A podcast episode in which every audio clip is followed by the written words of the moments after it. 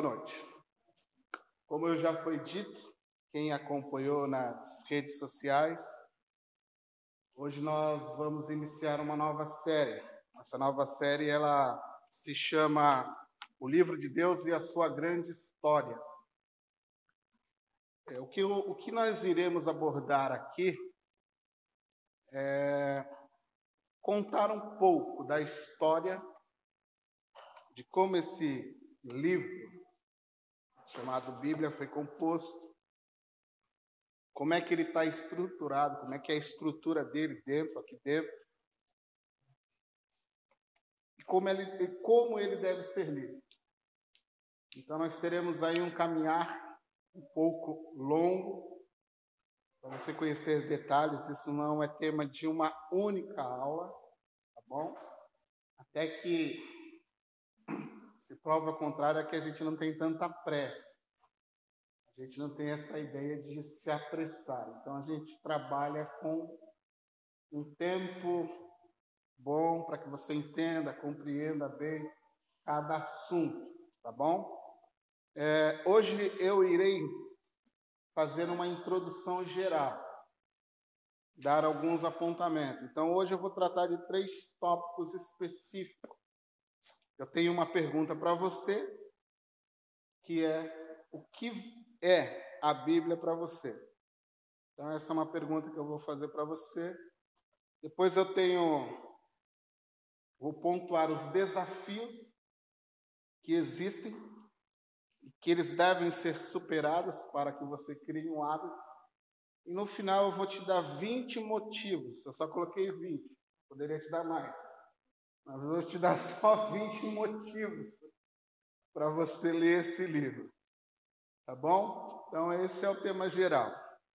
É, como é que eu quero, gostaria de começar isso?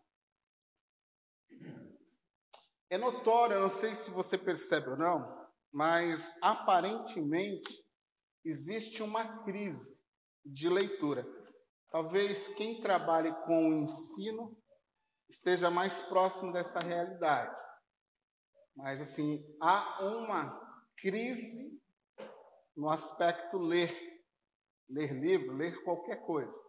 As pessoas estão lendo menos, e eu vou mostrar isso para você daqui um pouco. E aparentemente, dentro desse contexto, o mundo cristão também parou de ler as Escrituras de alguma forma. As pessoas estão parando de ler a Bíblia. Parece que a, a Bíblia, que é o nosso alicerce de fé, de prática, parece que ela está sendo deixada de lado, por incrível que pareça. Daqui nós extraímos tudo o que precisamos, toda a revelação de Deus, nós extraímos toda a nossa vida moral diante de Deus, tudo que a gente precisa está aqui nesse livro. E por incrível que pareça, a igreja, de alguma forma, ela está abandonando a leitura. E isso também eu vou mostrar para você daqui um pouquinho. E o que eu tenho notado? É, eu iniciei um trabalho com um outro pastor, chamado um pastor Alex, da comunidade cristã missionária. Nós iniciamos um trabalho de explicar para as pessoas como elas deveriam ler a Bíblia corretamente. Por quê? Porque numa conversa informal, nós conseguimos detectar que o Espírito estava nos conduzindo nesse caminho.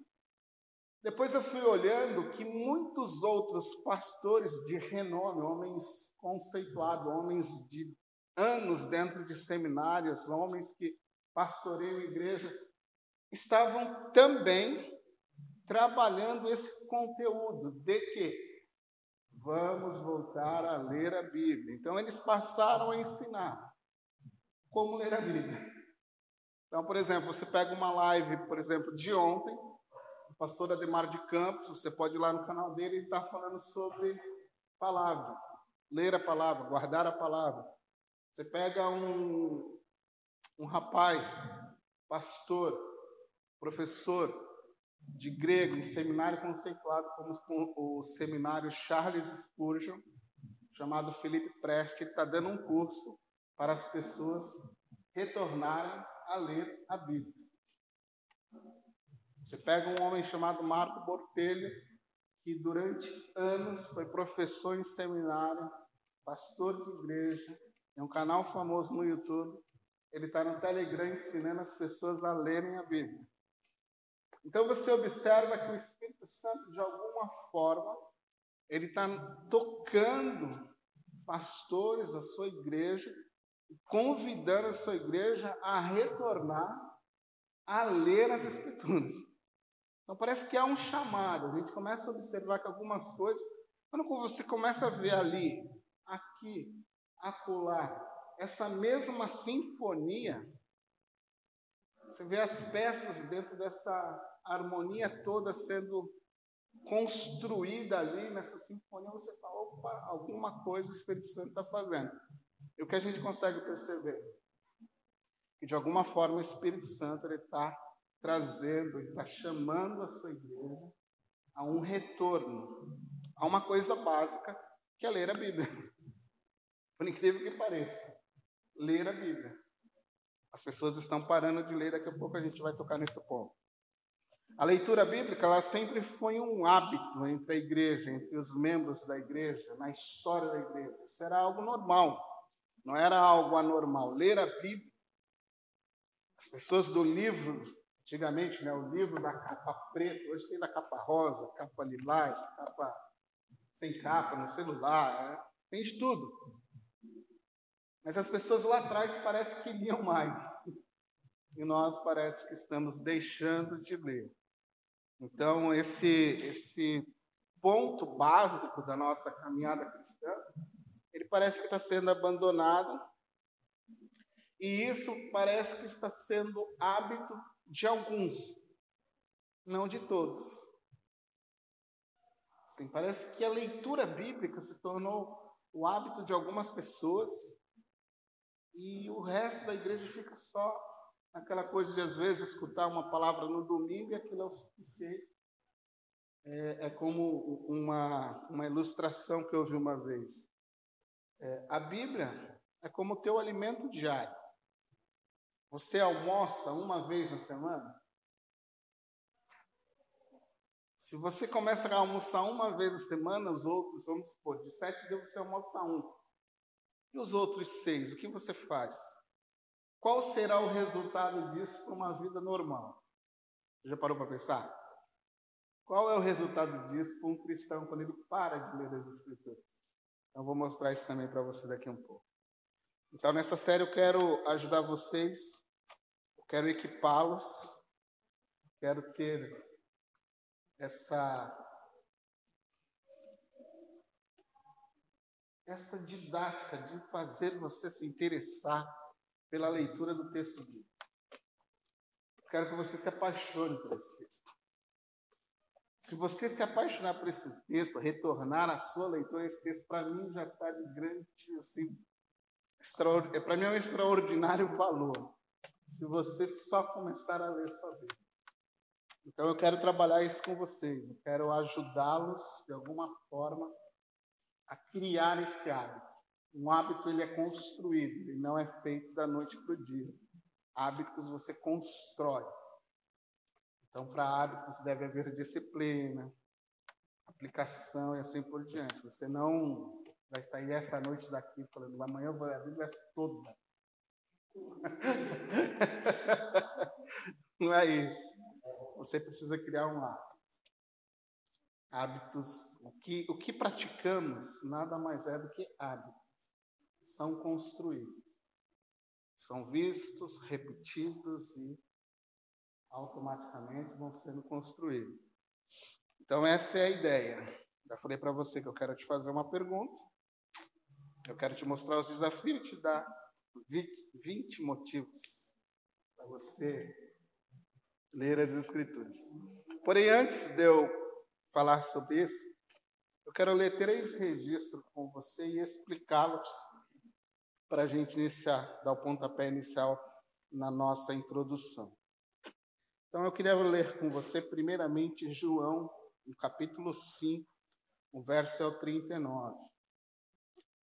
Evangelho de São João, capítulo 5, verso 39.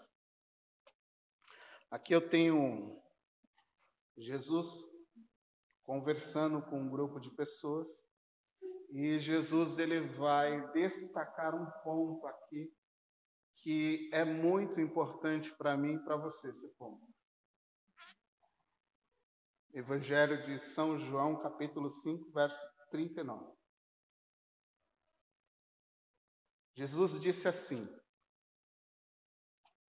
Vocês, a minha versão é NVI, tá bom? Vocês estudem cuidadosamente, desculpa, vocês estudam cuidadosamente as Escrituras, porque pensam que nelas vocês têm a vida eterna. Porém, são as Escrituras que testemunham ao meu respeito. Então, o que está acontecendo aqui nesse contexto? Você tem um grupo de pessoas que estava lendo as Escrituras, mas eles não conseguiam enxergar que Jesus era o prometido, o Messias, o escolhido de Deus no Antigo Testamento. Então você tem diversas passagens no Antigo Testamento que vão anunciar a vinda de Jesus Cristo.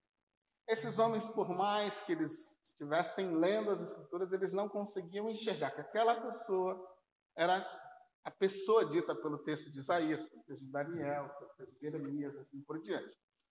Então, eles não conseguiam enxergar. E Jesus fala para eles que ó, vocês acham que é nas Escrituras que tem a vida eterna e tal, e a vida eterna está em Cristo Jesus, né? E é, a Escritura ela vai fazer o quê? Apontar para Jesus. Então, esse é o primeiro ponto. É, a Escritura, ou as Escrituras, elas apontam para Jesus. Então, eu não sei o porquê, qual é o teu motivo, ou o meu motivo, de não querermos ler as Escrituras. Porque se eu canto no domingo que amo Jesus, eu devo amar as Escrituras que apontam para Jesus.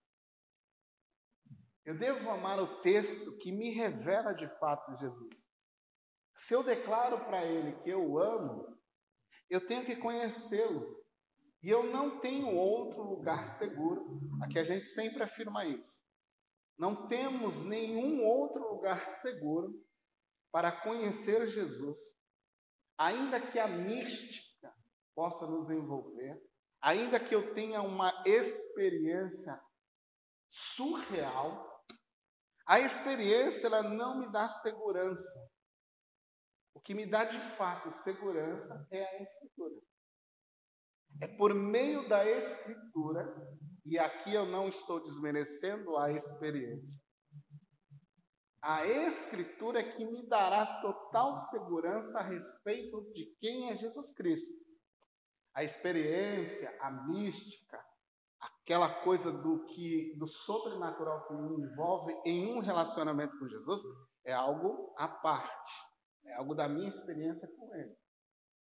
Mas o que me dá de fato segurança, me mostra quem é Jesus e em quem eu posso confiar, são as Escrituras. E são elas que vão testemunhar e me dar segurança a respeito de Jesus. Então, esse é o primeiro ponto que eu queria mostrar para você. A importância da, da escritura, do texto bíblico, ela pode se resumir nisso aqui. A importância de se ter o testemunho de quem é Jesus. Se você tem algo assim mais importante do que isso, me desculpa, tá? eu não tenho. Tudo se resume nisso: conhecer Jesus.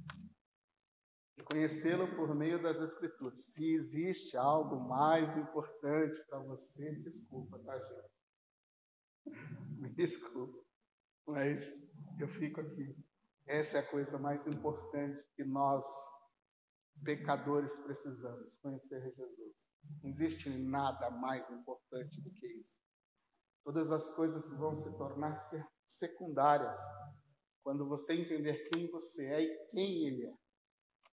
Quando você entender para onde você iria sem Ele e o quanto de valor existe nele por ter nos resgatado. Se existe alguma coisa mais importante, mais que tenha maior valor do que isso, eu não conheço. Então, esse é um ponto muito importante. Se não tivéssemos nada, só tivéssemos isso, isso é a coisa mais importante. As escrituras, elas testificam de mim, elas apontam para mim. Então é isso que Jesus mostrou. O texto bíblico aponta para ele. O texto bíblico revela a pessoa dele. O texto bíblico dá testemunho dele. Então, esse talvez seja o ponto. Algumas pessoas contam, né? eu quero te conhecer. Leia a Bíblia. Não tem aquele louvor, você fica lá, eu quero te conhecer, quero te conhecer, Jesus e tal. Leia a Bíblia. Elas vão testemunhar a respeito dele. Elas vão falar a respeito dele. E com total segurança. Segundo ponto que eu quero te falar, existia um homem na história da igreja chamado Jerônimo. São Jerônimo, tradutor, se não me falha a memória, da Vulgata Latina. Uma Bíblia latina. Então, ele foi o grande responsável por essa tradução. E há uma frase dele que eu queria compartilhar com você nessa noite. A Escritura ela testifica a respeito de Jesus.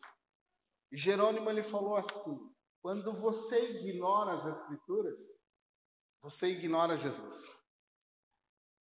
Quando você não lê as Escrituras, você simplesmente está ignorando, botando Jesus de lado. Você talvez tenha algo muito mais importante do que conhecer Jesus. Ele não é de suma importância para você. Porque se fosse, de fato, você teria o prazer de ler as Escrituras. Então, Jerônimo está falando assim: quando você ignora a leitura, as Escrituras, você está ignorando Jesus. Porque as Escrituras ela faz o quê? dão testemunho a respeito de quem? De Jesus. Então, se você deixar as Escrituras de lado, você possivelmente terá, talvez, eu gosto de conversar com as pessoas e falar assim: se você não ler uma, a sua Bíblia, talvez você possa criar um Jesus diferente daquele que está escrito ou descrito nas Escrituras. Você pode, a nossa mente, ela cria várias coisas, ela é extraordinariamente brilhante para criar coisas. O homem é um ser criador, Deus nos dotou de capacidade para criar, e nós criamos também imagens falsas, histórias falsas, conceitos falsos. Por isso que a Escritura é a nossa segurança, o caminho correto. Então, quando, ecoando o que Jerônimo falou, quando você ignora as Escrituras, você está ignorando Jesus Cristo. Porque tudo que você precisa de Jesus conhecê-lo está nas Escrituras. Então eu não consigo assim, às vezes eu tenho muita dificuldade. Às vezes eu trabalho, às vezes não, trabalho com discipulado há quase ou mais de 15 anos, discipulando pessoas, ajudando pessoas, cuidando de pessoas. E às vezes eu fico aterrorizado quando eu vejo na calmaria do papo a pessoa que não tem nenhum desejo de ler as Escrituras. Eu fico extraordinariamente aterrorizado. Assim, mas como? Como nasceu de novo? Como diz que conhece Jesus se não ler as Escrituras? Da onde vem essa fé? Da onde nasce essa fé? Que fé é essa?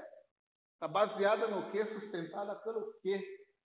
Se não lê as Escrituras.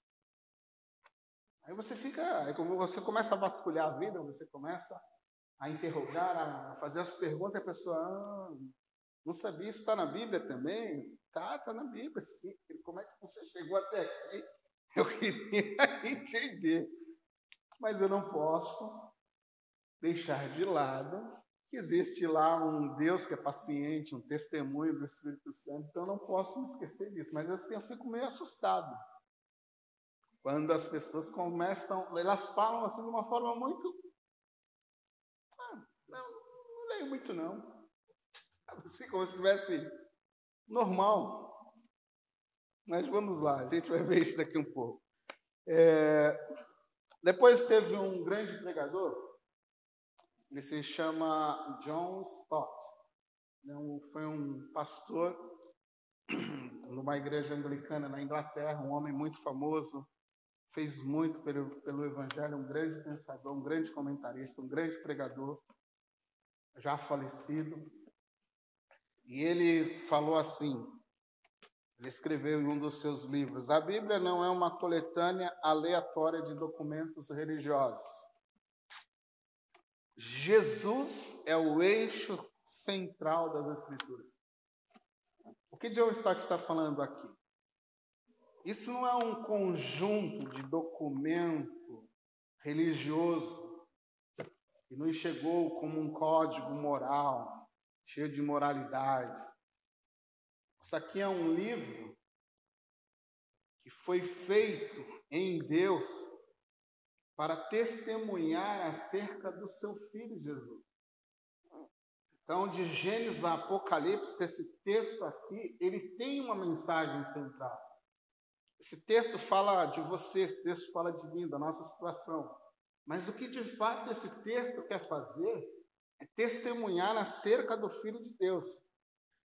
Então, as histórias que aqui estão envolvidas de Gênesis Apocalipse, nas entrelinhas que aqui estão, ela tem um testemunho central, ela está apontando por uma pessoa para a pessoa mais importante da história da humanidade, que é Jesus Cristo. Ela não ela, ela não está aqui para falar de Davi, ainda que ela fale de Davi. Ela não está aqui para falar de Moisés, ainda que ela fale de Moisés. Ela não está aqui para falar de José, ainda que ela fale de José. Ela está aqui porque José, porque Moisés, Elias, Isaías, Jeremias, Daniel, Mateus, João, Paulo, eles estão apontando para Jesus como a mensagem central na sua vida. Ainda que sobre, em alguns aspectos, por exemplo, no Antigo Testamento, ainda que eles não tivessem toda a capacidade de entender aquilo que eles estavam proclamando, como o apóstolo Pedro fala na sua primeira carta, eles falam como que por sombras, sem definições, eles estão testemunhando acerca de Jesus. Jesus depois vai chegar e vai falar: olha, as Escrituras vão testemunhar a respeito de mim. Paulo, Pedro, João, os demais apóstolos vão entender esse conceito e vão nos ajudar a entender que o Antigo Testamento, junto com o Testamento de Jesus, agora eles, como testemunhos, estão falando: Ele é aquele a qual o texto de Isaías, de Jeremias, está falando. Entendeu? Então é assim que você tem que entender. De Gênesis a Apocalipse, procure Jesus. Existem histórias dentro desse texto que vão apontar lá no Antigo Testamento para Jesus. Você quer ver um exemplo? Gênesis 3. Você abre o Gênesis 3. No Gênesis 3, você já tem uma promessa a respeito de Jesus. O filho da mulher que vai pisar a cabeça da serpente. Em Gênesis 3, você abre o livro, um dos primeiros livros da Bíblia, você abre e está lá já no primeiro, no terceiro capítulo, primeiro e segundo um capítulo de introdução do livro. Depois você tem lá um testemunho de Jesus, já no terceiro capítulo de Gênesis. Quando você vai lá no final, texto de Apocalipse, no último texto de Apocalipse, você tem o testemunho de João a respeito de Jesus. Então, a escritura de Gênesis a Apocalipse, ela nos fala sobre Jesus. E é isso que John Stott está falando. Isso não é um conteúdo, um, um livro de conceitos, de moralidades, que as pessoas foram construindo ao decorrer das décadas, dos milênios. Isso é a revelação de Deus para nós, a respeito do seu Filho Jesus Cristo. Deus teve o cuidado de preservar esse livro até o século XXI, até esse momento. Você, não vou poder te falar todo o conteúdo, toda a história, Mas esse livro já foi perseguido de tanta forma, já tentaram destruí-lo de tantas maneiras, e ele continua aqui, sendo mais atual que o jornal que vai sair daqui a 15 dias. A sua mensagem ela continua sendo mais poderosa do que qualquer filosofia, qualquer, e não aqui menosprezando as ciências, mas de qualquer conceito humano que possa ser construído. A sua mensagem, a mensagem que aqui está, ela ainda é mais poderosa do que qualquer coisa que irá surgir. Porque essa é a palavra de Deus, não é a palavra do André, não é a palavra do pastor Luiz, do Samuel, do fulano, do ciclano. Essa é a palavra de Deus, que recebe o testemunho de Deus. Deus dará testemunho dessa palavra dele ao teu e ao meu coração. Tu consegue entender? Isso não é um livro qualquer, isso é a palavra de Deus.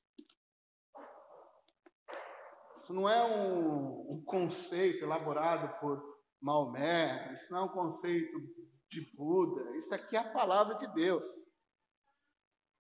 De Deus. Então, diante de tudo isso, gostaria de fazer a primeira pergunta. Vamos começar. Brunão, primeira pergunta.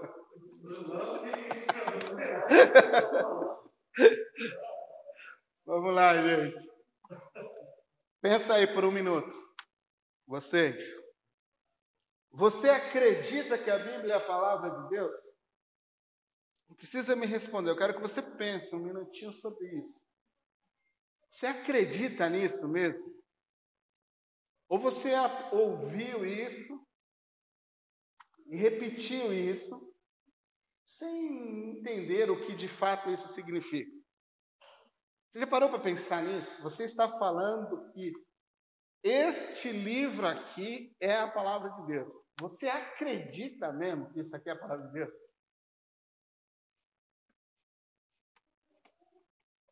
Sim ou não? Pensa aí. Você acredita de fato que isso é a palavra de Deus? Para por um minutinho e pensa sobre isso. Você acredita porque eu estou falando que ela é a palavra de Deus? Você acredita porque o pastor, sei lá, falou que é a palavra de Deus? Por que você acredita que isso é a palavra de Deus? Porque sua mãe, seu tio falou para você que isso é a palavra de Deus? Você de fato acredita que isso aqui, este texto aqui é a palavra de Deus? Entendeu? Já falou com você. Sim. Por que eu pergunto? Pode falar. É, sem querer atrapalhar as palmas. Eu gosto de comunicar também. Sim. E agregar. Mas há um texto que Jesus fala: errais por não conhecer as escrituras, nem o poder, poder de Deus. De Deus. Uma coisa está atrelada à outra. Sim. Quando se conhece as escrituras, se tem mais sede por conhecer de Deus. Sim. Então, Oséias já falou, né? Então, quer dizer, a gente tem que conhecer e continuar conhecendo Sim. a Deus. Quanto mais se conhece, mais quer de Deus. Mais se aproxima. Quanto mais se aproxima, mais recebe. Sim.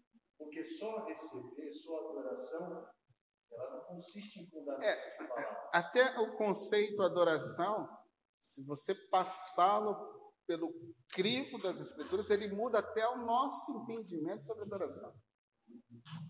E adoração é muito mais do que cantar uma música. Mas esse não é o meu tópico hoje.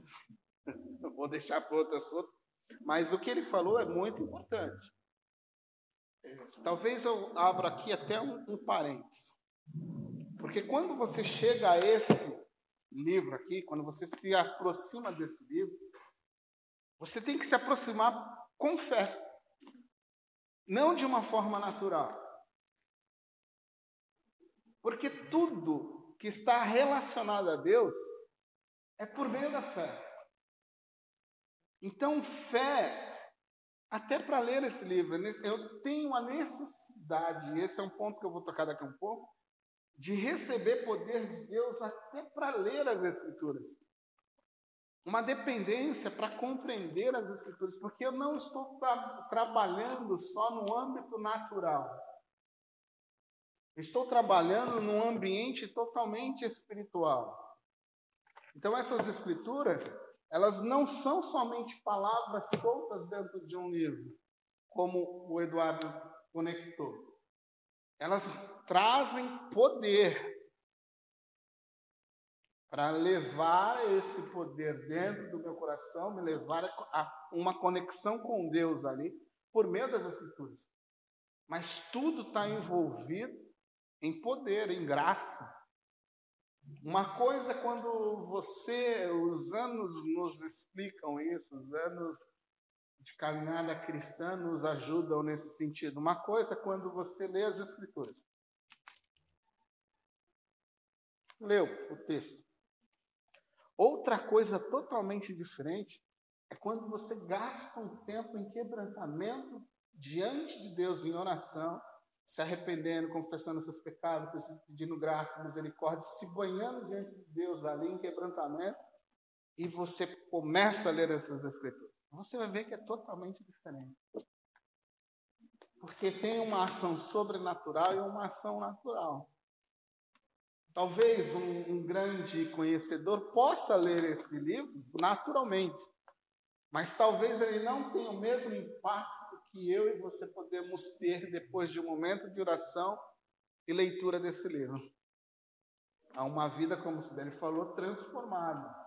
Um Deus que fala, um Deus que muda lugar, estratégias, ambiente, porque está envolvido oração e a palavra dele, graça, poder. Crescei na graça e no conhecimento. Erro por não conhecer as Escrituras, nem mesmo o poder de Deus. As duas. Então, poder e graça, poder, escritura, poder, oração, eles caminham juntos. Não é uma coisa, daqui a um pouco a gente vai chegar lá. Mas ficou aí com a pergunta? Você acredita de fato que isso é a palavra de Deus? Segunda pergunta. Saber que a Bíblia é a palavra de Deus tem alguma diferença para você? Ela é a palavra de Deus, ok? Mas isso tem alguma diferença para você? Se eu te perguntar assim, você não precisa responder. Mas quanto tempo você gasta, se de fato ela é tão importante assim para você, ela é a palavra de Deus, quanto tempo você gasta lendo esse livro aqui?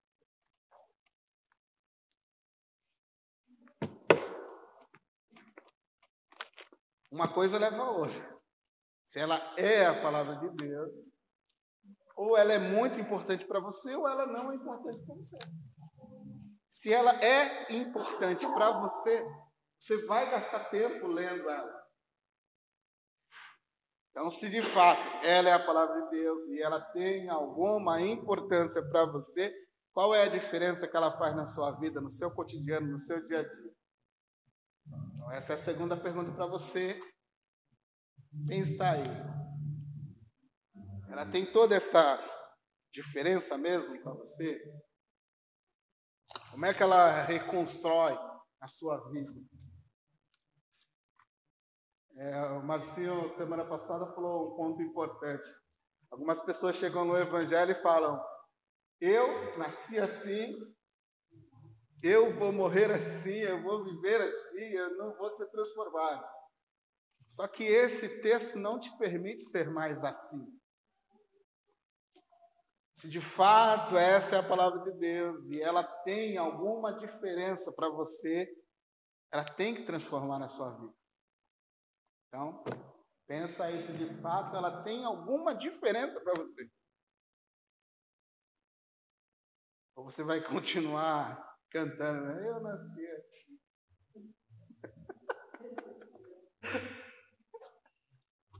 Quer fazer coro, né? Pode responder, Isabel.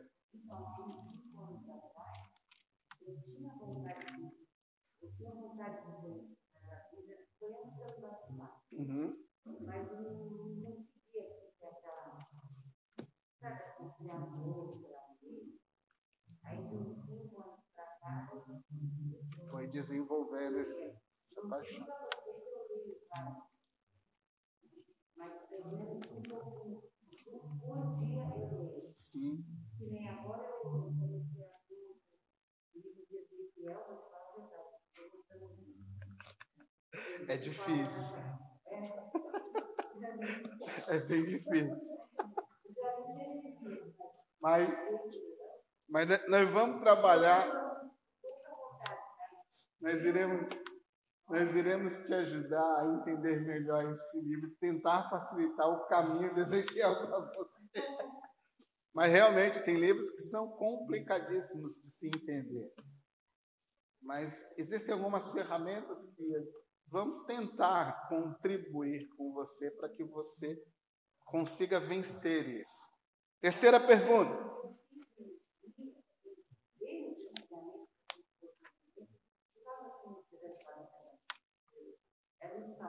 Sim.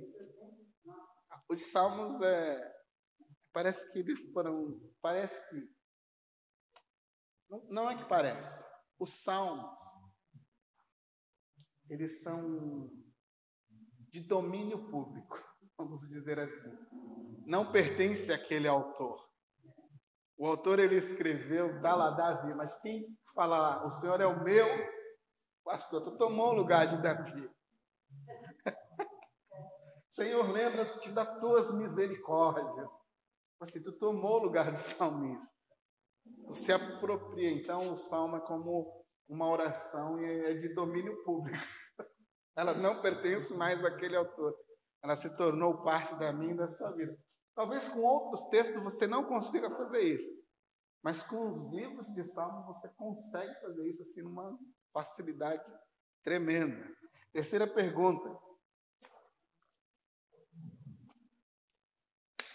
Sabendo que a Bíblia é a palavra de Deus, responde aí para você. Por que não existe um hábito de leitura na sua vida? Se existe, glória a Deus por isso. Mas se você não tem o hábito de ler, se você já entendeu que a Bíblia é a palavra de Deus, se você já respondeu que ela é importante para você, que ela fará uma diferença na sua vida, a terceira pergunta é essa: por que ela não faz parte do teu dia a dia? Por que a leitura não faz parte do teu dia a dia? Por que você não tem o hábito de ler as Escrituras? Qual é a dificuldade? Qual é o problema? Talvez tenha um problema. Qual a falta de tempo? Se você não tem, se você tem falta de tempo, você trabalha 24 horas por dia, você tem Bíblias em áudio. Você pode escutar ela no carro, pode escutar ela no momento. Talvez você pare para o almoço, né? Talvez. Você pode colocar um áudio, escutar um texto bíblico. Hoje você tem, ah, eu não posso carregar uma Bíblia, mas você pode colocar no aplicativo. Assim, qual é a dificuldade de fazer leitura bíblica ser um hábito na sua vida? Qual é a dificuldade? Então, pensa aí, essas três perguntinhas para você mastigar. Porque a Bíblia não é um hábito de leitura sua. Porque você não hábito. Qual é a, o problema, a diferença e qual é a situação? Tenho dificuldade com leitura, como eu falei. Se tem dificuldade com leitura, você tem áudios. Ah, eu não consigo captar. Então a gente vai tentar te ajudar a captar a ideia do texto, te ensinar a fazer isso. Mas Entendeu? Se ela é a palavra de Deus, ela tem que ter algum motivo especial para você ler. Se de fato você concorda comigo nessa noite, que esse texto é a palavra de Deus, ele tem que fazer alguma diferença na tua vida. Ele não é para ficar na estante, ele não é para ficar aberto no Salmo 91, ele não é só para ser tirado do seu na sua estante para trazer no culto do domingo, aí você abre lá o texto, lê o que o pastor falou, fecha e não toca mais nisso e só volta na próxima semana. Não é assim, não pode ser assim.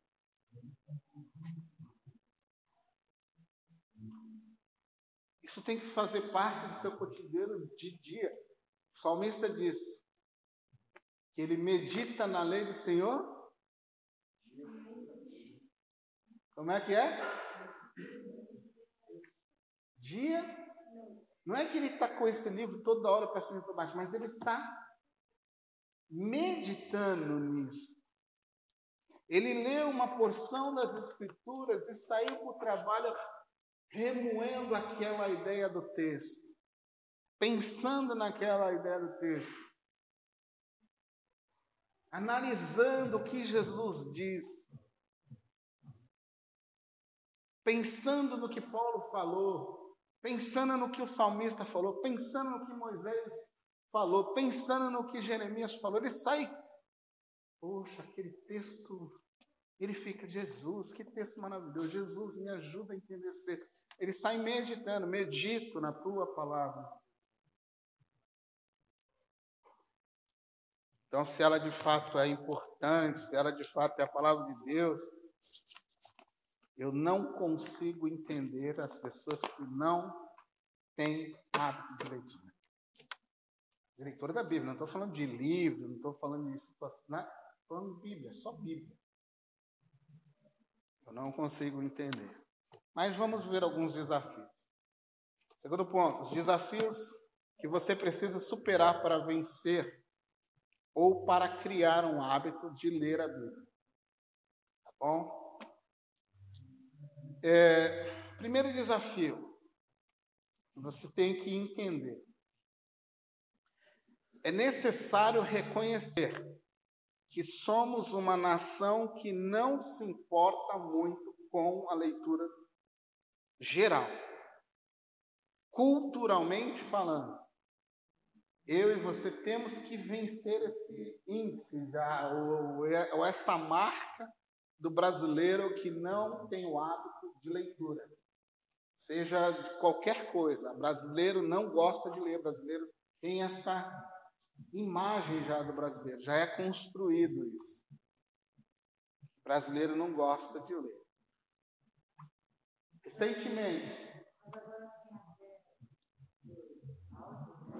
tem a. Não, assim, eu estou falando culturalmente, como povo, nós aqui, como povo, não gostamos de ler.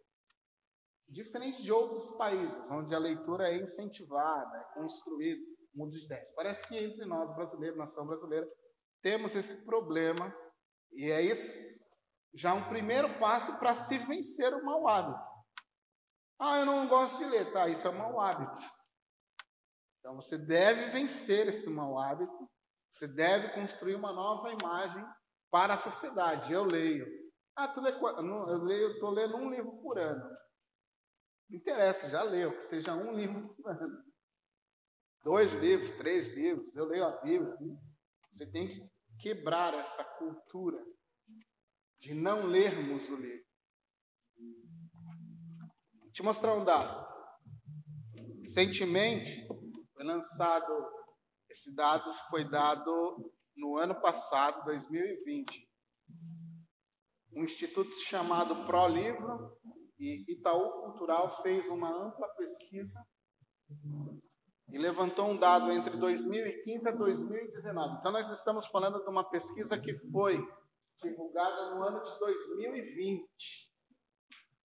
Ok? Nós estamos na metade de 2021. Então, nós temos uma pesquisa atual que revelou que 4,6 milhões de brasileiros deixaram de ler nós tínhamos uma estimativa de 56% da nação lendo o livro entre 2015 e 2019. O dado revelou em 2020 que nós baixamos para 52%. Acredita nisso? Você sabia que o livro mais citado na pesquisa é a Bíblia. Ela ainda está lá no top dos livros que são lidos. Mas a, mas a. Lembra que eu falei para você? Parece que há um mover do Espírito Santo. Convoca a igreja a retornar a ler as Escrituras. O dado mostra que nós caímos de 42% para 35%. Nós baixamos 7% no hábito de leitura da Bíblia. A Bíblia ainda está lá no topo, como o livro mais lido. Dados da pesquisa revelaram que o evangélico deixou de ler a sua Bíblia. Não é uma, não é uma coisa estranha? O índice deveria, entre os evangélicos, cada ano aumentar. Se nós temos, como se diz, cada ano que passa, as pesquisas mostram o crescimento e o crescimento e o crescimento da igreja, dados, os dados coletados estão me revelando que nós temos uma igreja crescendo que não lê as escrituras. Nós temos muita gente dizendo, sou evangélico, mas não lê a Bíblia. E eu nem vou perguntar das outras coisas. Se o hábito comum, simples, de ler as Escrituras, ele não é efetivado, então a pesquisa me mostra que em quatro anos, 7% dos evangélicos deixaram de ler a Bíblia.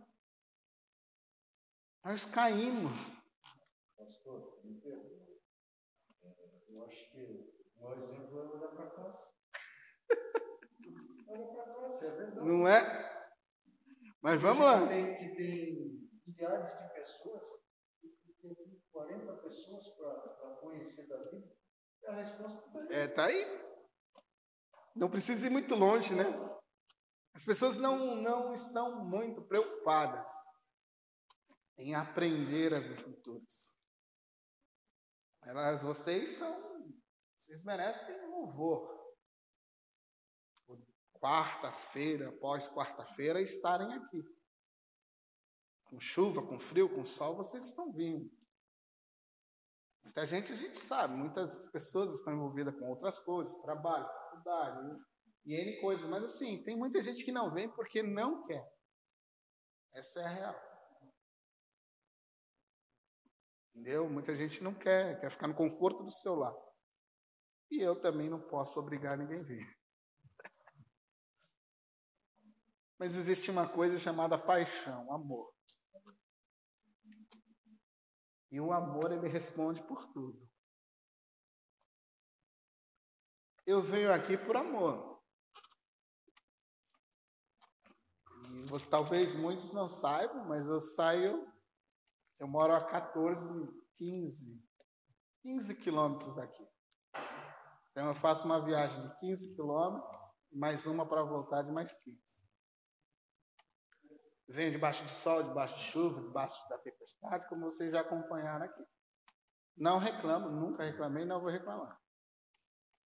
Às vezes, tu fica, como a gente já comentou, se prepara, tu vem, chega aqui não tem ninguém.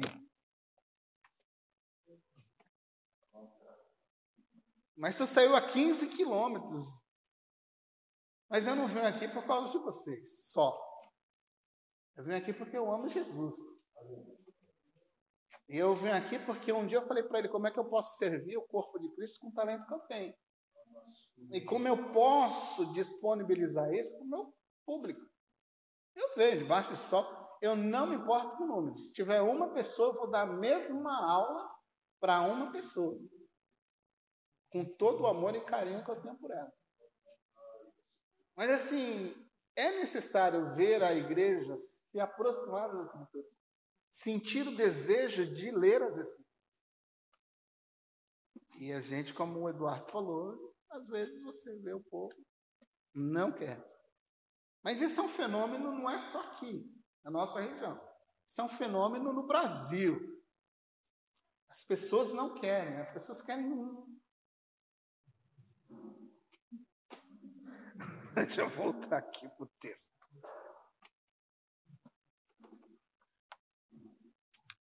Olha só que interessante. A, a, a, essa pesquisa ela revelou também que o brasileiro ele abandonou o hábito de ler. Eu não estou falando da igreja agora, no geral, ele abandonou o hábito de ler, esses que foram pesquisados, para passar mais tempo nas redes sociais. Os índices quase explodiram, de 47 para 66. O número de pessoas que abandonou o hábito de ler qualquer coisa para passar mais tempo no Instagram, no Facebook, no Twitter, no WhatsApp, ele deixou de ler para ficar mais tempo concentrado nas redes sociais. E eu tenho conversado com algumas pessoas, eu acho que nós, como igrejas, estamos também nesse buraco. Hábito de oração, hábito de leitura. Todos esses hábitos eles vão sendo consumindo, vão ser consumidos pelo tempo que eu passo na rede social. Quando você vai ver, puxa, já não dá tempo de orar. Puxa, não dá tempo de ler. Passa um dia, passa dois dias, três dias. Mas a social, você, você virou da cama, pôs o pé no chão, deixa eu ver aqui. Deixa eu ver se eu recebi um like. Deixa eu ver se o fulano respondeu.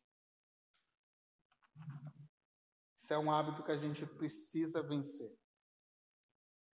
Segundo ponto. É, é necessário você reconhecer dentro desse desafio uma natureza pecaminosa. Eu e você somos pecadores por natureza, ok? O que, que isso significa? Eu não tenho, por natureza, nenhum desejo de fazer nada que está relacionado com Deus. Por natureza, eu não tenho desejo de me aproximar de Deus. Por natureza, eu não vou querer ler a Bíblia.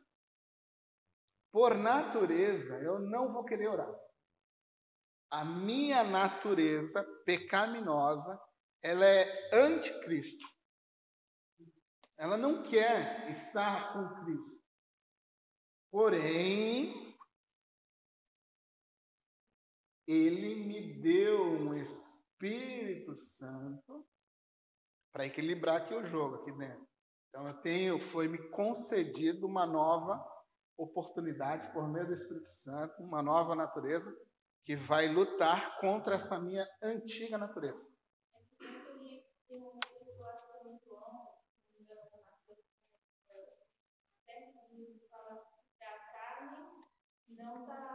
Pronta a todo vapor. A carne é fraca. Assim, eu não tenho desejo de orar. Assim, você não vai amanhecer amanhã com a borboleta vou orar, bom dia, hoje eu estou feliz, vou orar muito, vou orar 10 horas hoje durante o dia, vou ler toda a minha Bíblia hoje. Você não vai amanhecer com essa vontade amanhã, filhão. Esquece. Você não vai querer fazer isso amanhã. Mas você vai fazer isso amanhã por amor a Jesus. Mesmo não querendo, você vai ler a Bíblia. Mesmo não querendo, você vai orar. E ali essas coisas vão começando a ganhar poder e valor sobre você. Então eu não amanheço com vontade de ler a Bíblia. Ninguém amanhece, gente. Não, não seja cheio de utopia, Ai, ó, todo dia. Não, não tem todo dia. E se você está disposto mesmo, acordou com aquela vontade, é porque o Espírito Santo está te direcionando a isso. Ele quer falar alguma coisa com você a respeito de um texto, no momento de oração, ele quer transformar a sua vida em algum ponto. Se você já acorda com essa gana, né? essa vontade louca de orar, de ler, não tenha sombra de dúvida que é o Espírito Santo que está te conduzindo a isso. Ninguém aqui tem vontade de ler a Bíblia. que a nossa natureza pecaminosa não nos quer dar essa oportunidade. Isso você vê lá em Galatas 5. A carne, a minha natureza, em guerra com o Espírito Santo. Galatas 5, 22 e ali por diante. Então, você sempre vai ver. Paulo fala uma coisa muito interessante. Capítulo 7 da carta de Romanos, se não me falha a memória, verso 21. Ele fala assim: que o bem que quero, olha só, eu quero fazer alguma coisa boa, não faço. Aí ele fala assim: porque existe uma lei dentro de mim que me conduz. Ele só, ele só falta falar assim, que ela me leva para o caminho errado. Existe uma lei, um governo dentro de mim. Uma lei natural que me leva a fazer aquilo que não quero. É isso que ele fala. Mas o bem que quero, esse eu não faço. Mas aí ele vai no golpe de misericórdia. Mas graças a Deus por Cristo Jesus, nosso Senhor e Salvador. Aí ele vai para o golpe de misericórdia, entendeu? Tipo assim, eu não consigo fazer, eu até tento, mas eu te louvo porque tu comprou tudo por mim. Fizeste tudo por mim, tu me ajuda a vencer. Então ele vai para o golpe de misericórdia. Que é o que eu e você, dia a dia, dia após dia, vamos tentar fazer. Senhor, hoje eu não estou com vontade de ler, mas eu vou ler. Eu vou te buscar em oração, eu vou ler as escrituras. Então você tem que entender que não se trata somente de algo natural. É algo também que envolve pecado, renúncia, morrer para si mesmo e e isso aí que você já sabe do qual é salteado que a gente já tem trabalhado assim faz tempo. Mas entende o que eu estou falando? Não se trata só de uma leitura natural. Se trata também de uma luta contra o pecado. De lutar contra a sua natureza pecaminosa. E vencer essa natureza para poder ler a Bíblia. Segundo, terceiro ponto. Essa leitura também ela possivelmente vai ser impedida pelo diabo e seus coadjuvantes, seus amiguinhos lá. No mínimo, o diabo também vai tentar fazer com que você não leia a Bíblia. Há um livro do C.S. Lewis chamado Cartas ao Diabo Aprendiz. É isso, Márcio? Cartas ao Diabo Cartas do Diabo ao seu aprendiz. É uma ficção, não é? Ele não está falando, ele não teve nenhuma revelação, ele não foi no inferno no céu, nada disso. Ele é um escritor, C.S. Lewis, famosíssimo. E ele escreveu o livro como se o diabo maior, o top lá, do infernão, estivesse escrevendo para o seu sobrinho, que ia ganhar um posto, como fazer com que o inimigo se distraísse, não lesse, não orasse. Ele vai construindo essa ideia. E ele fala muito, tem um, um, uma das cartas, ele fala sobre a distração. Do diabo nos distraindo, tirando o nosso olhar de Jesus, tirando o nosso foco de Jesus. Então é isso que o diabo faz. Quem já escutou aquele, aquela ideia, né, ou aquele testemunho, ou aquele comentário? Assim, pô, eu me ajoelhei para orar, o telefone tocou. Eu parei para ler a Bíblia, minha mãe me chamou. O carteiro bateu na porta, o cara do leite, o cara do gás, o cara que veio descer internet. Tudo acontece na hora que você para para orar ou para você ler a Bíblia. Até a proposta de emprego, tu ajoelhou, o cara ligou lá, ó, oh, tem uma proposta de emprego para você. Aí tu fica tão alegre que tu vem medo. Brincadeiras à parte, mas tu entendeu o que ele vai fazer? Ele a todo momento ele vai usar dessas situações para tirar a minha e a tua atenção. Aí tu não leu hoje. Aí ele vai falar: trabalho bem feito, executei perfeitamente. Aí tu vai tentar amanhã, quando tu ajoelha, fulano, cicrano, o telefone tocou, um vídeo chamado, tudo, tudo, não dispôs a ler ou a orar. Ele vai fazer de tudo para tirar as escrituras do centro da sua vida.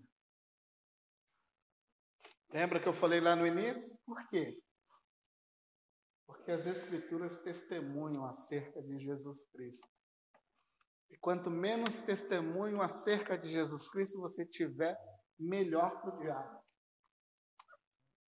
Tu será uma presa fácil para o engano, para o engodo dele. Quanto mais saturado das Escrituras você tiver, mais difícil será para o diabo te enganar. Então, quanto mais longe ele te deixar afastado das Escrituras, melhor para ele.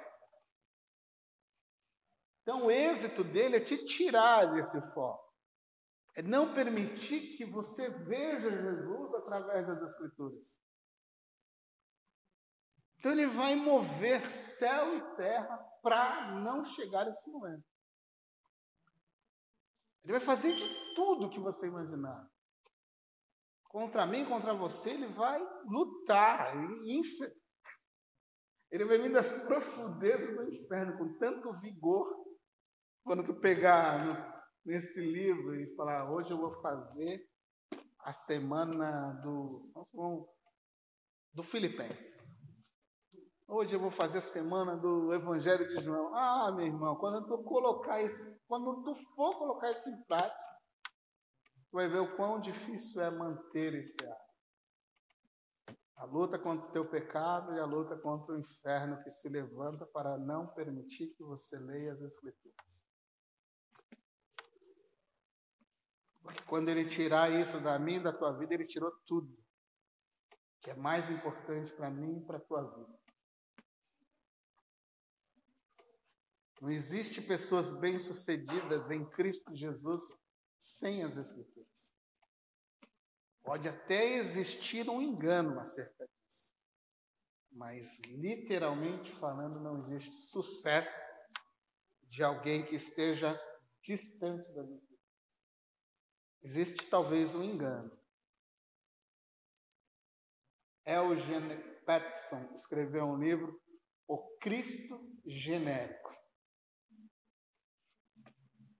A igreja que acredita num falso Cristo que não tem nada a ver com as Escrituras. E Peterson foi um pastor de igreja durante décadas. Um homem que cuidou de diversos pastores.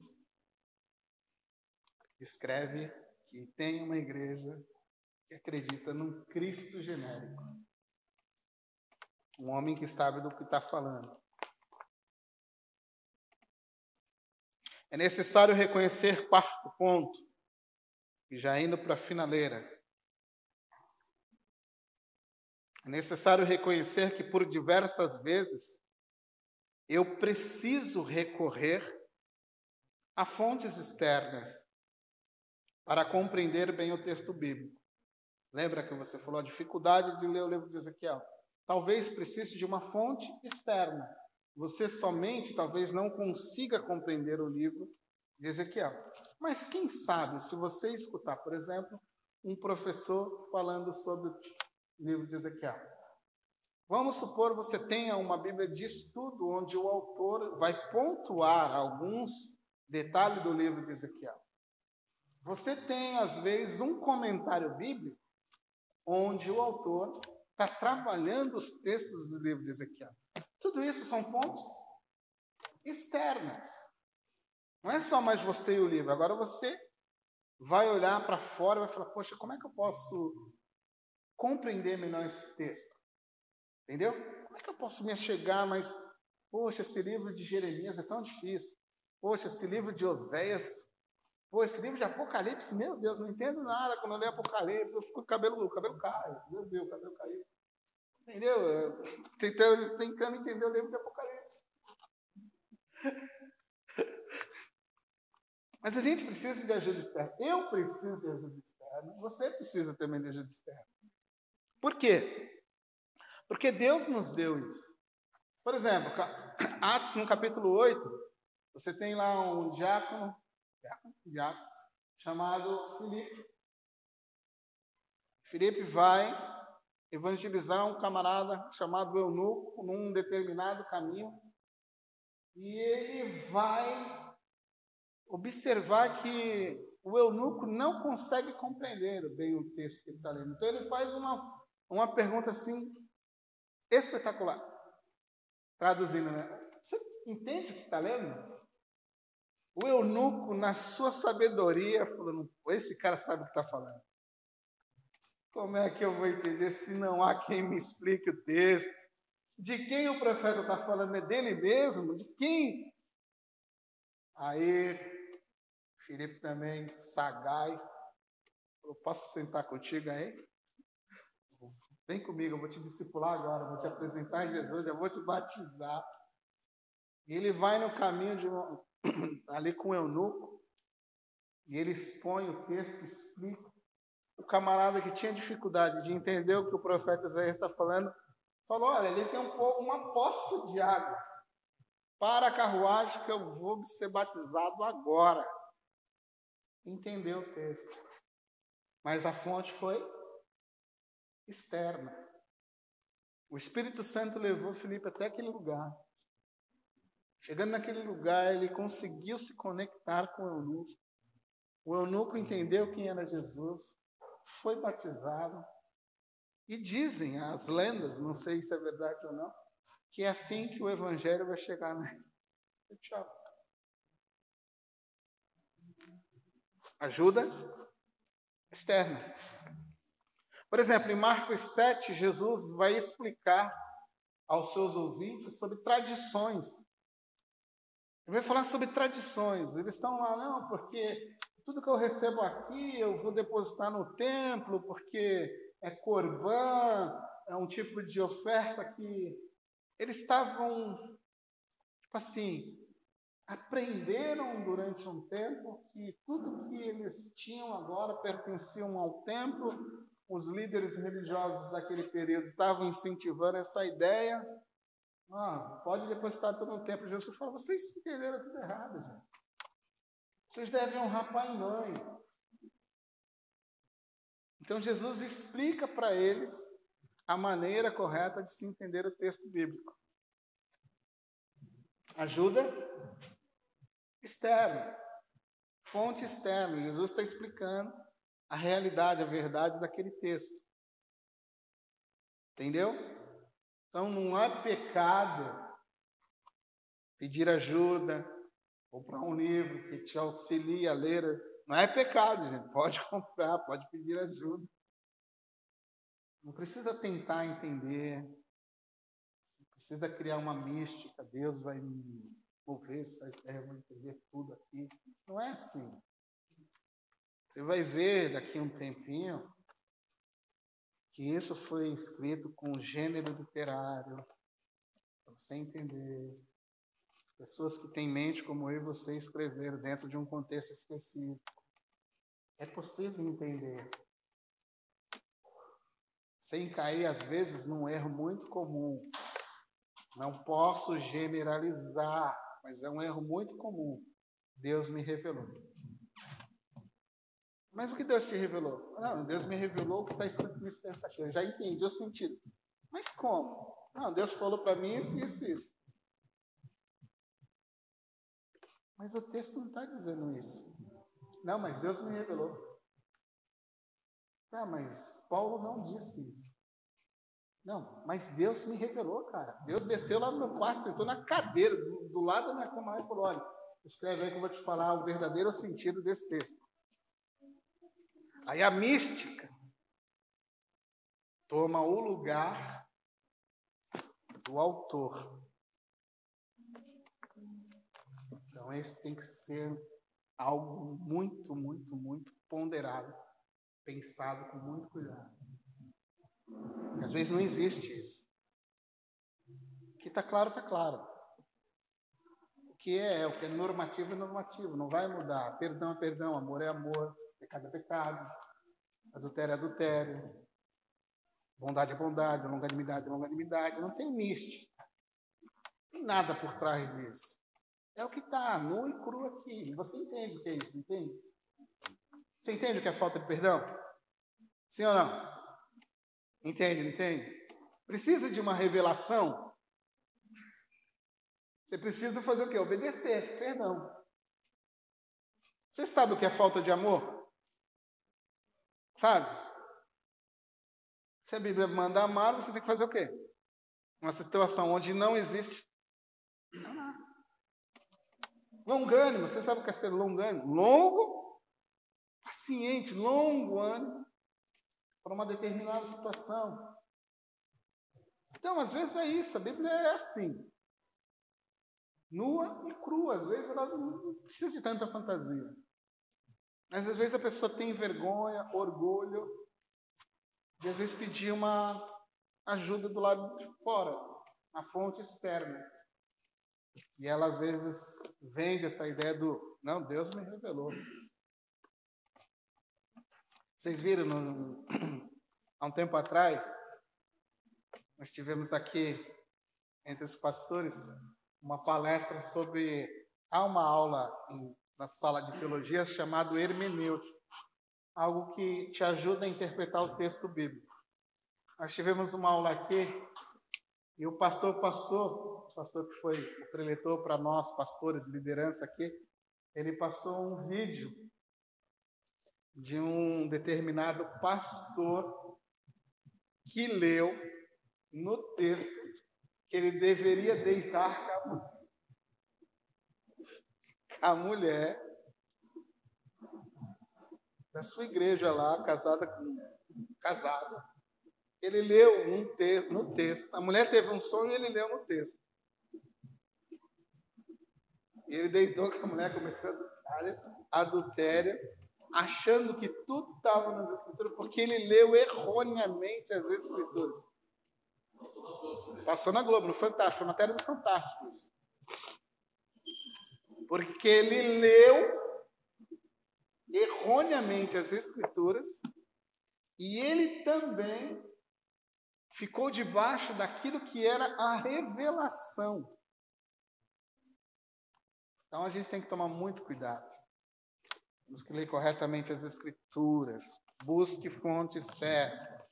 Deus capacitou a igreja com o mestre, Efésios 4, verso 11. Deus deu, ele capacitou, ele deu como presente para a sua igreja os mestres. Esses mestres, eles produzem livros, eles produzem comentários, eles produzem literaturas que nos ajudam a entender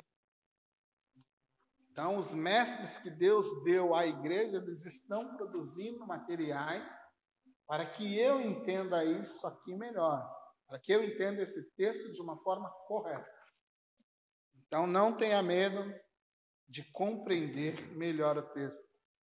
Busque entender o texto. Compreender o texto é uma necessidade, tá, gente? É necessário compreender o texto não é um luxo para alguns.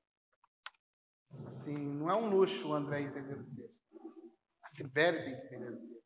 A Carlinha tem que entender o texto. A Ana tem que entender o texto. O Márcio tem que entender o texto. Edu. Todos nós temos que entender o texto. Isso não é um privilégio meu, do Márcio, seja de quem for. Todos nós temos que compreender o texto bem. Porque é a única forma de você escapar de um engano, é, uma, é a única forma de você melhorar como cristão. Então, compreender texto não é um luxo do André, é uma necessidade do André. É uma necessidade do João, do Carlos, da Maria, do Eduardo, do Lando, né? Isso não pode ser um luxo.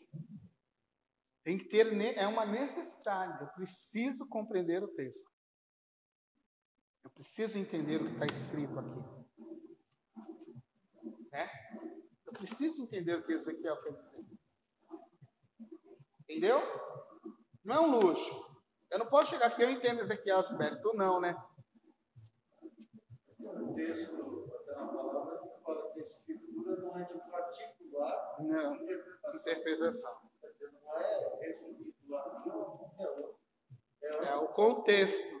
Assim, a leitura bíblica ela deve ser comunitária, seguindo a tradição de quem esteve antes de nós onde juntos nós, como comunidade, cresceremos em entendimento verdadeiro, real. Então, ela não pode ser privilégio de alguns.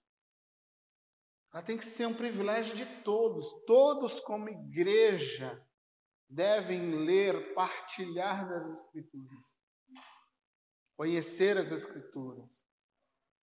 E cada um executar o seu dom na individualidade dentro do corpo de Cristo para ajudar o corpo de Cristo.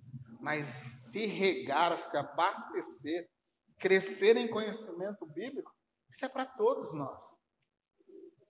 Não é direito de alguns, é direito de todos.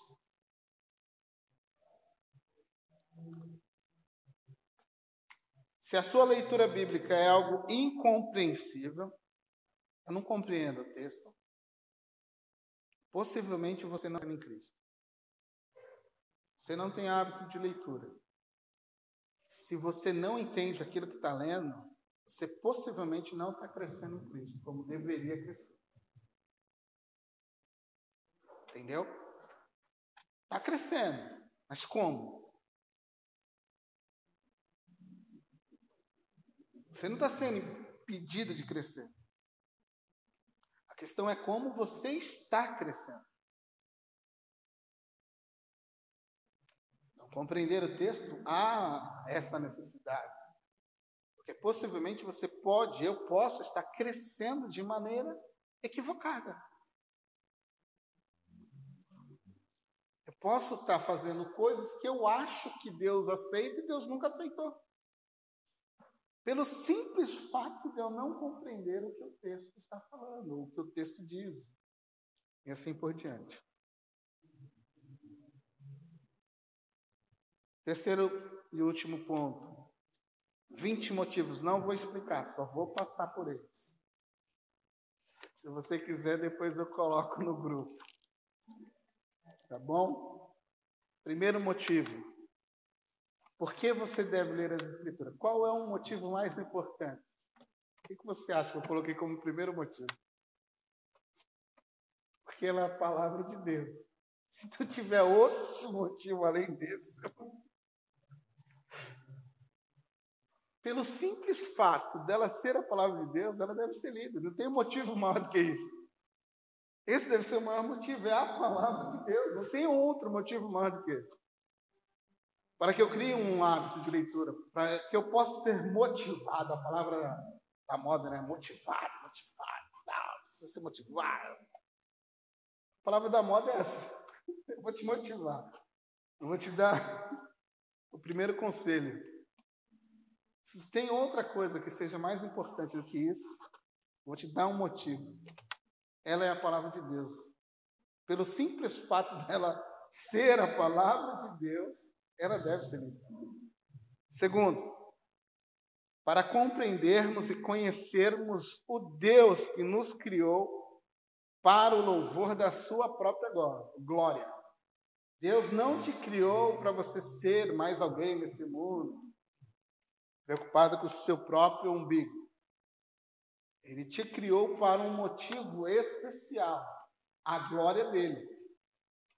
Mas como você vai conduzir glória para ele, se você não conhece o que ele deseja, se você não consegue compreendê-lo segundo a revelação das Escrituras? Se você não conhece ele segundo a revelação das Escrituras, como você conduzirá glória a ele? Então, eu te dou um motivo. Você deve ler as Escrituras para conhecer e para compreender melhor o seu Deus.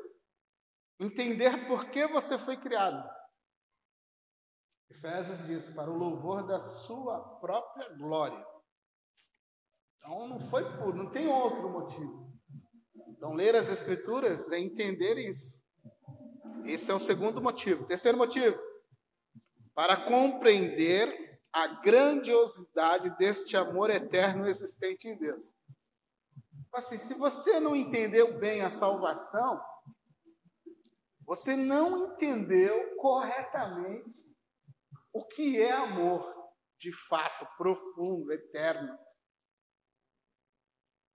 Porque quando você conhece a dimensão desse amor existente em Deus, e como você, como pecador, antes de Cristo, o ofendeu, e ele ofendido, vira as costas para toda a sua ofensa, por amor, concede a você o direito de ser perdoado através do Filho.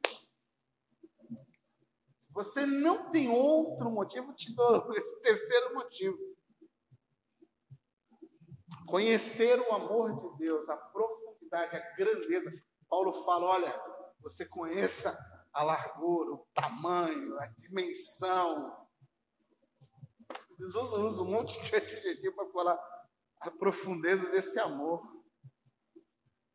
Então, ler as Escrituras vai te conduzir a esse caminho de conhecer o amor de Deus de fato. Você deve ler as Escrituras para compreender quem você é sem a vida de Deus em você. Quem é você sem Jesus na sua vida? Quem é você? Você parou para pensar nisso?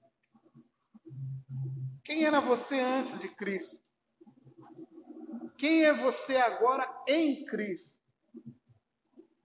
Como entender isso? Então é necessário você entender isso. Então esse é um motivo para você ler as Escrituras. Quarto motivo. O quinto motivo. Para você compreender melhor sacrifício de Jesus, como esse sacrifício foi profundo e irrevogável. Não pode ser anulado.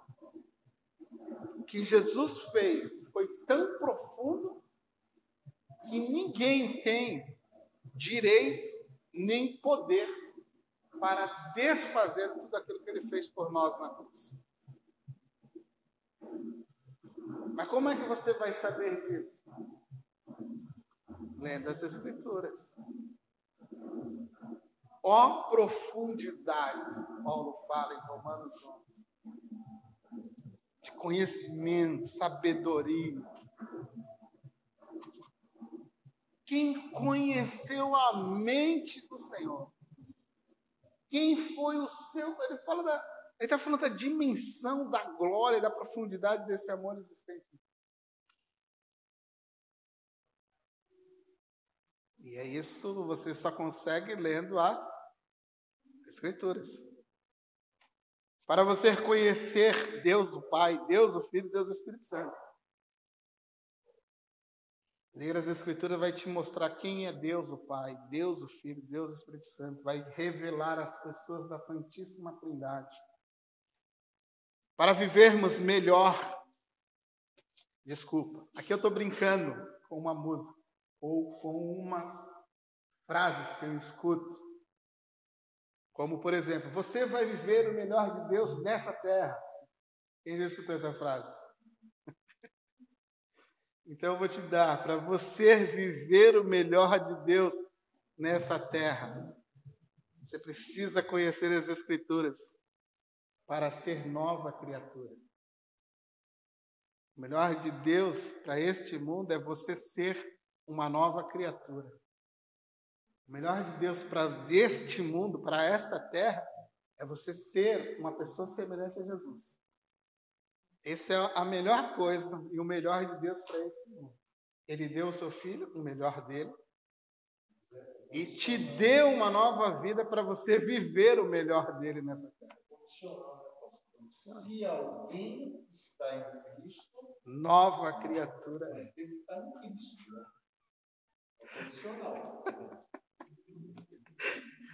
Você sabe o que é estar em Cristo? Se não sabe, tem que ter, tem que ler as Escrituras. Para abandonar a sua antiga vida, ou o seu antigo modo, ou o seu antigo estilo de vida, você precisa ler as Escrituras. Assim, se você chegou no cristianismo, Se você alega seguir Jesus, de alguma forma, você tem que abandonar o velho homem. Tipo assim, a conta não fecha. Ah, eu estou em Cristo. Mas mudou. Eu vou à igreja, eu sou evangélico, mas não estou vendo diferença alguma. A vida só pode brotar por meio das Escrituras. Se você não sabe o que deve viver ou como deve viver diante de Deus, talvez o que te falte é a Escritura para se conduzir, se portar de forma diferente, deixando para trás os velhos hábitos. Nove, para termos a mente de Cristo. Paulo diz: tende em vós a mente de Cristo. Isso é heresia, pastor. Não, a mente de Cristo é uma mente saturada pelas Escrituras. Ter a mente de Cristo é ter a mente cheia da palavra de Deus. é ter as Escrituras saindo pelos teus poros. É estar cheio da palavra de Deus. Jesus no, na tentação, como é que ele vence o diabo? Hã?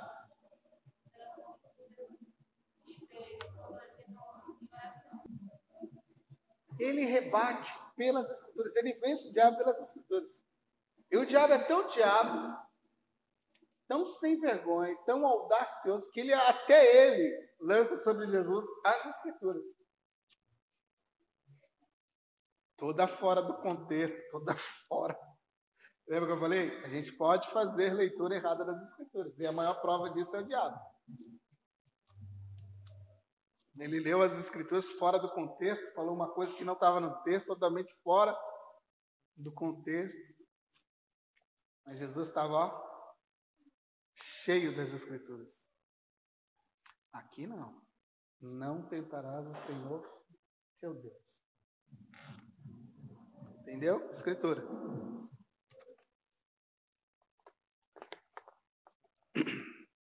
Dez. Para pregarmos o Evangelho com clareza. Ah, eu não sei pregar. Tu não sabe falar da tua salvação. Tu não sabe explicar o que Jesus fez por você segundo as Escrituras? Como é que você chegou a Cristo sem esse entendimento?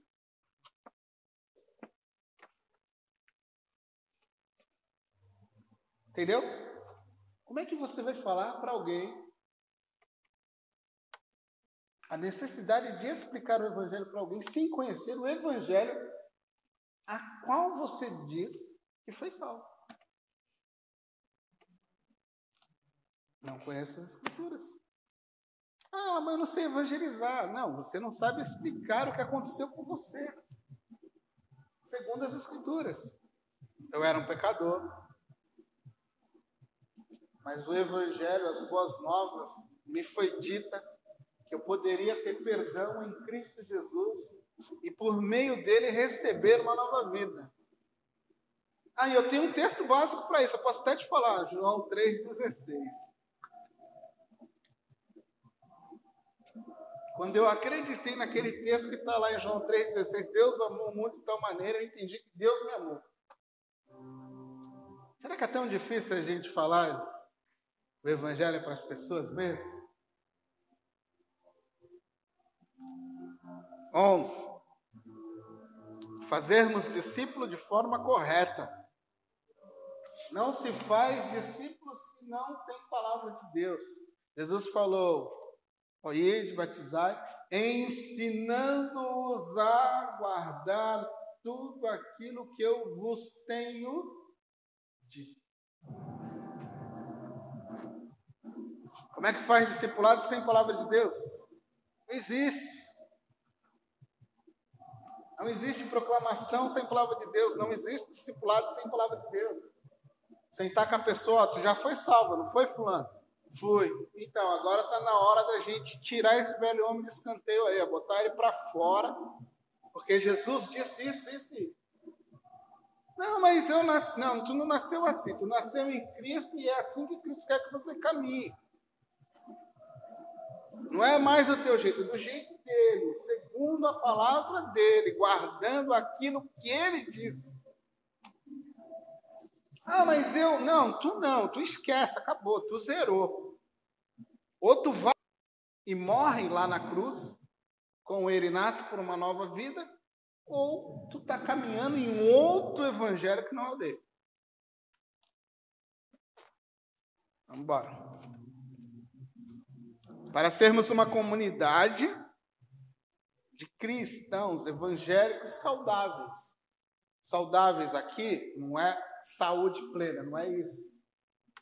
Mas é cristão, evangélicos que vão caminhar corretamente, segundo aquilo que a Bíblia diz. Está apertando, né, gente? Mas é só os motivos, tá, gente? É só, só os motivos aí. Você depois ficar na sua casa. Para você defender a sua fé. Esse é o ponto 13. Como é que você vai defender a sua fé? Se você não conhece as escrituras. Aí bate o testemunho de Jeová na tua porta, bate um papo contigo e tu fala, é mesmo. Tu tá certo, camarada, vou contigo. Tu prega Jesus igual lá na igreja, o cara prega também. Só que o Jesus deles não é Deus. É um semideus. É um Deus menorzinho. Como é que tu defende a tua fé? Se tu não conhece nem o Jesus das Escrituras, e tu diz que lê. É, é. Entendeu? Ler as Escrituras vai te ajudar a defender a sua própria fé, a se defender também. 14.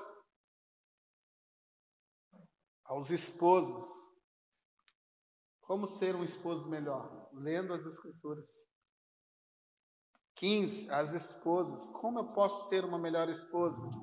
Leia as Escrituras. Filhos. Como eu posso ser um filho melhor? Lendo as Escrituras. Filhos. Por exemplo, se você abre fé, marido, ame a sua esposa, modelo como Cristo amou a igreja. Mulheres, sirvam, sejam submissas, respeitem, sejam auxiliadoras dos seus esposos, assim como modelo, vocês servem a Cristo. Filhos, honrai pai e mãe. Está lá, está nas escrituras, você faz assim. Você não precisa de tanta coisa, você precisa colocar em prática as escrituras. Sendo bom pai, sendo bom filho, sendo uma boa esposa. É tudo nas Escrituras.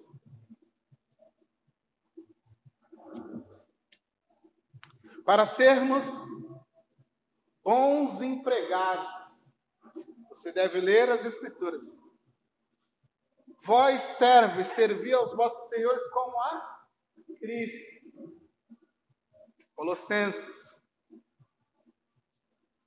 ah, não vou fazer isso que ele está mandando, não. Peraí. Não está servindo ele, ele. Traz no teu ombro um camarada chamado Jesus, a quem tu honra. Se tu desonrar o teu patrão, é Cristo que vai ser desonrado. Olha lá, que exemplo de empregado. Tem que ser um empregado top. Porque você carrega o testemunho de Cristo com você. Mas isso você precisa aprender lendo as Escrituras. Para orarmos de uma forma sábia dentro da vontade de Deus. Quer ver tua oração melhorar? Se apropria do salmo. Você vai orar corretamente como a Bíblia diz que deve ser orado. E se você nunca fez isso, comece a fazer, você vai ver. Tem um livro que não foi traduzido ainda para a língua portuguesa, onde o autor ele ensina as pessoas a orarem, base, a fazer suas orações diárias, baseado em algum texto ou um refrão, um versículo, uma palavra dentro dos livros, do livro de Salmos. É um livro magnífico, eu não sei por que ainda não traduzido. Mas é um livro assim espetacular. Onde ele ensina você a se apropriar. Sabe aquela oração repetitiva que você e eu costumamos fazer? Senhor, nosso Deus, nosso Pai, pessoa, meu cachorro, minha mãe, meu periquito, meu papagaio. E aquele dia, e você vai amanhã de novo. Senhor, nosso Deus, nosso Pai, pessoa, meu periquito, meu papagaio, meu cachorro, minha mulher. Aí tu vai no terceiro dia, Senhor, aí no quarto dia tu fala, cara, eu tô cansado dessa oração, cara. tu tá cansado da tua própria oração. Porque ela não tem dinamismo, não tem. Mas quando você começa a observar os salmos, você começa a meditar nos salmos e a orar as sentenças, palavras, você vai, faz o teste. Você vai ver que o seu vocabulário começa a ampliar diante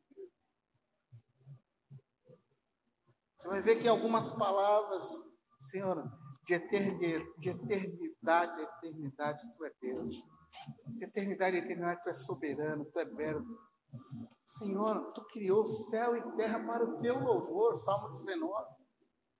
Senhor, assim como o sol, assim como a lua dão um testemunho, te glorificam, te louvam, Senhor, eu também quero te louvar. Deus, você vai se apropriando, enriquecendo a tua vida de oração. Você vai orando o Pai Nosso de forma diferente. Jesus disse que tu é o meu Pai, Pai Nosso, meu Pai. Eu estou lá nessa oração também. Você vai criando uma vida de oração regada pela palavra de Deus. Mas se você não conhece a palavra de Deus, você abençoa o cachorro, no papagaio, no periquito, até você vai se cansar da sua própria oração. Entendeu? Ela não tem.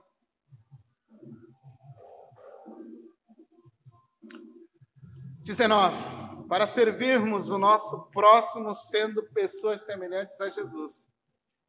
Amar o Senhor de Deus e o próximo como a si mesmo, a semelhança de Jesus.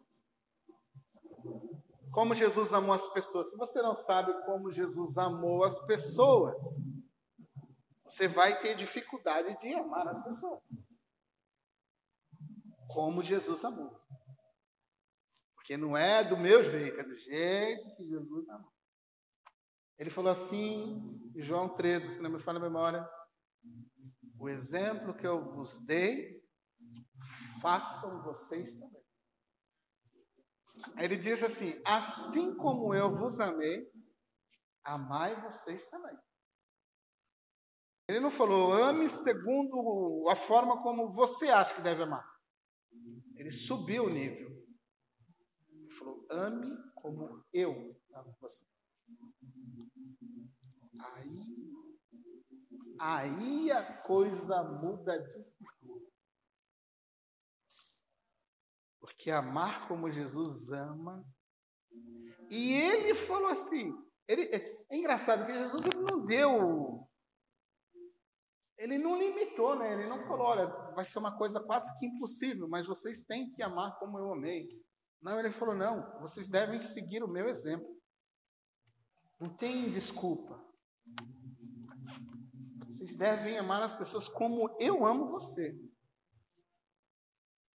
sem desculpa. Ah, mas Jesus, é, é, ela, ela é tão. André, tu não entendeu. É para você amar como eu te amo. Aí tu para para olhar a tua vida e como tu chega diante dele. Aí tu fala, é, é, realmente tu me ama de uma forma sensacional, porque esse zero à esquerda aqui precisa muito de muita longanimidade. Precisa de muito amor para continuar caminhando contigo e isso aí tu tem feito. Tu tem estendido uma mão de misericórdia, de graça, de perdão. Eu não posso, eu não tenho o direito de negar amor para outra pessoa, porque tu não me nega amor. E eu gosto de uma palavrinha. O teu amor por mim é incondicional. Tu não espera receber nada em troca pelo meu amor. Tu faz porque me ama sem pensar em receber em troca. Tu não tem necessidade de receber em troca. Que a gente, às vezes, a gente tenta dar aquela enganada em Jesus, né? É, vou amar porque ele tem algo que me interessa. Ele dá para amar. Ele pode ser o pior, mas ele tem algo que me interessa. Vou ser beneficiado. Então, ali, talvez ali seja mais fácil que amar. Mas você precisa ler as Escrituras para entender que Jesus amou de uma forma incondicional. Último. Eu já cansei vocês. Vão até me pegar lá fora. Você deve ler as Escrituras para a glória de Deus. Você não deve ler as Escrituras para ser o melhor. Você não deve ser a, escritura, você não deve ler as Escrituras para ser o top, o pregador, o cara, conhecedor.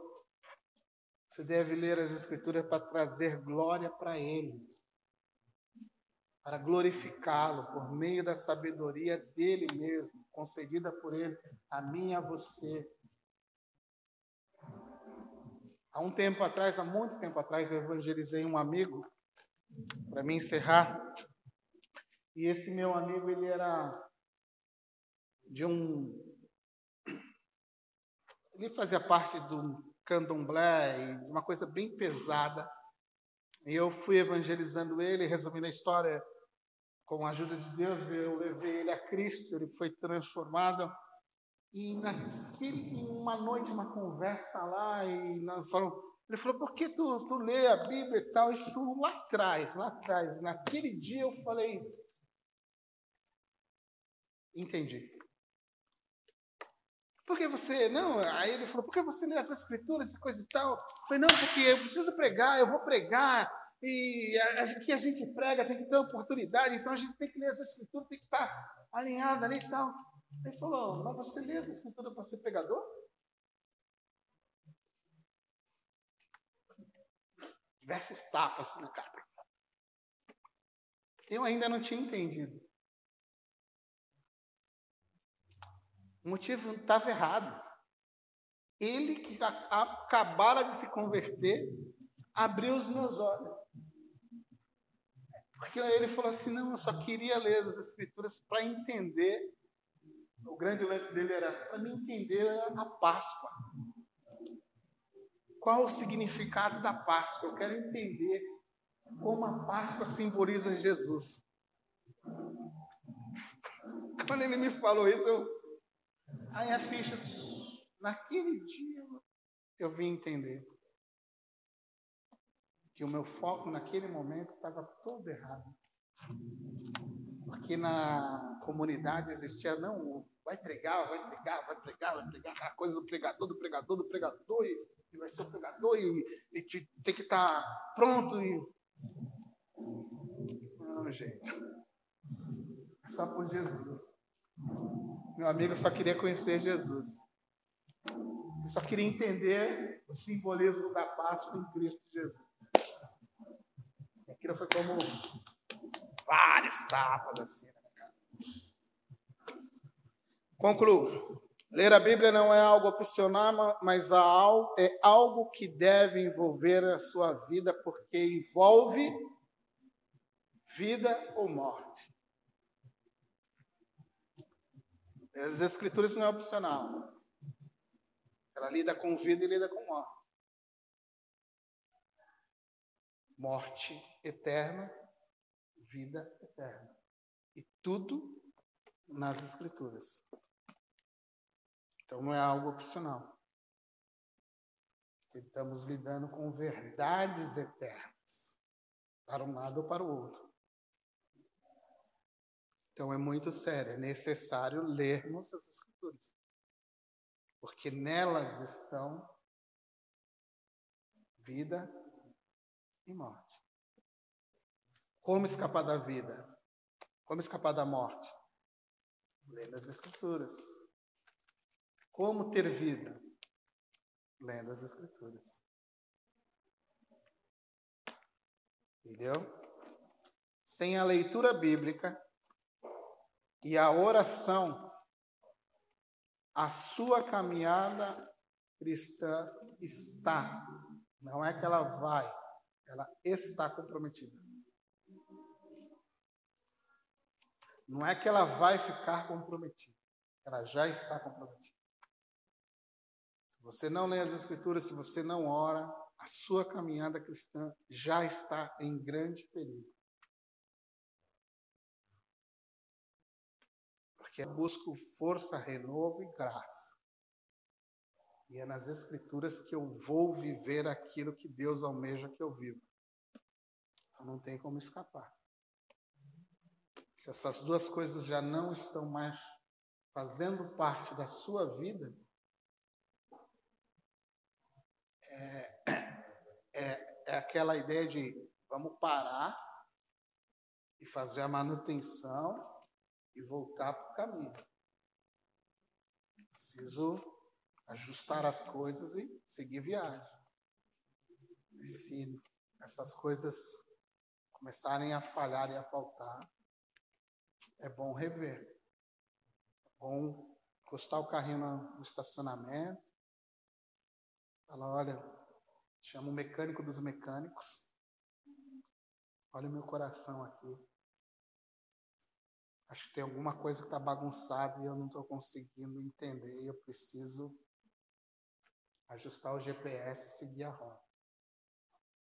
Oração e palavra. Duas coisas essenciais.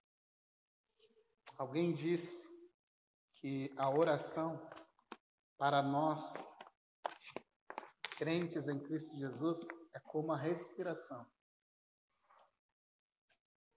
Sem oração nos faltará o fôlego ou seja, a própria vida. Então, a igreja, durante séculos, décadas, milênios, ela sempre ressaltou essas duas verdades: oração e palavra. Então, coloquei esse desafio para você, me estendi, porque queria introduzir isso e queria chacoalhar você mesmo nessa noite. Tomei um pouco dessa liberdade de estender um pouco. Para dar aquele chacoalhão em você, em mim, o Márcio, a quem escutar esse áudio. A gente precisa tomar essas coisas como verdade absolutas e retornar a elas. Não devemos ser cristão ou evangélico ao nosso modo. Isso é uma baita de uma mentira. Devemos ser crentes em Cristo Jesus, semelhantes a Cristo Jesus, segundo as Escrituras. Não segundo aquilo que eu acho que deve ser. Amém? Vamos ficar em pé? Du, ora pela gente.